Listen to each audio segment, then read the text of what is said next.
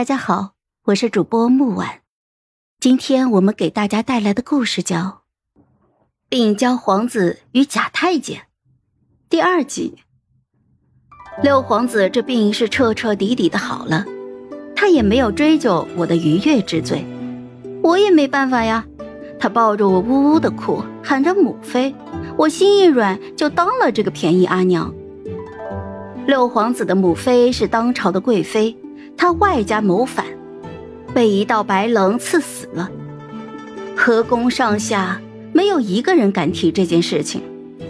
高高在上、足下无尘的六皇子成了病死在青石轩的落魄人，身边连个得力的人都没有。在青石轩的日子不好过，宫里吃饭、喝水、烧柴，样样都要钱。青石轩已经很久没有人送银子了。该给六皇子的份例早就被下面的人瓜分了。我十四岁，六皇子堪堪比我大一岁，半大小子吃穷老子。入宫的时候，我藏了一点银子，这三个多月全用来给他治病抓药补身体了。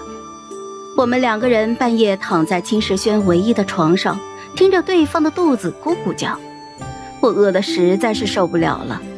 溜到御膳房偷了几个番薯，路上差点被守夜的侍卫给逮住，还好我轻功练得够好。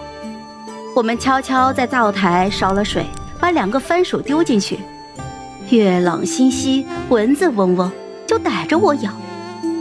六皇子坐在我的边上，竟然没蚊子招惹他。哎，这蚊子也是看菜下碟。番薯的香味一阵一阵的往外飘。我估摸着差不多了，番薯烫得我龇牙咧嘴，香得我直流口水。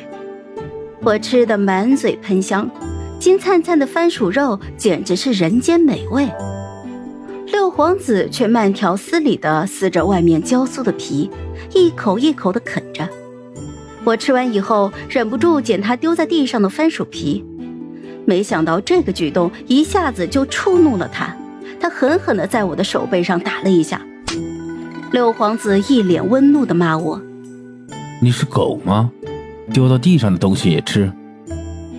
我摸着手背很委屈，没遇到师傅之前，我就是一个小乞丐，别说丢在地上，就是丢进了扫水桶的东西我都吃过。我被他打得起了逆反的心理，偏要去捡地上的皮。六皇子也来了火气。我们两个就扭打在一起，他把我狠狠地按在地上，我举起拳头挨上了他的脸，到底是没有落下去。好不容易才把他从鬼门关里救回来，我怕我这一拳就把他打废了，前功尽弃。六皇子死死地搂着我，脸贴在我的脖子上，他嗓音沙哑地说道：“阿强，对不起。”我感觉到脖子有些湿，任他抱着，没有说话。这些日子跟宫里的太监宫女混熟了，我听了不少六皇子从前的事情。贵妃娘娘惯宠六宫，六皇子更是皇上的心头肉。都说皇上会立他当太子。六皇子穿的衣服是从江南进贡的上好云锦。上百个绣娘熬瞎了眼睛，才能织出这么一两匹来。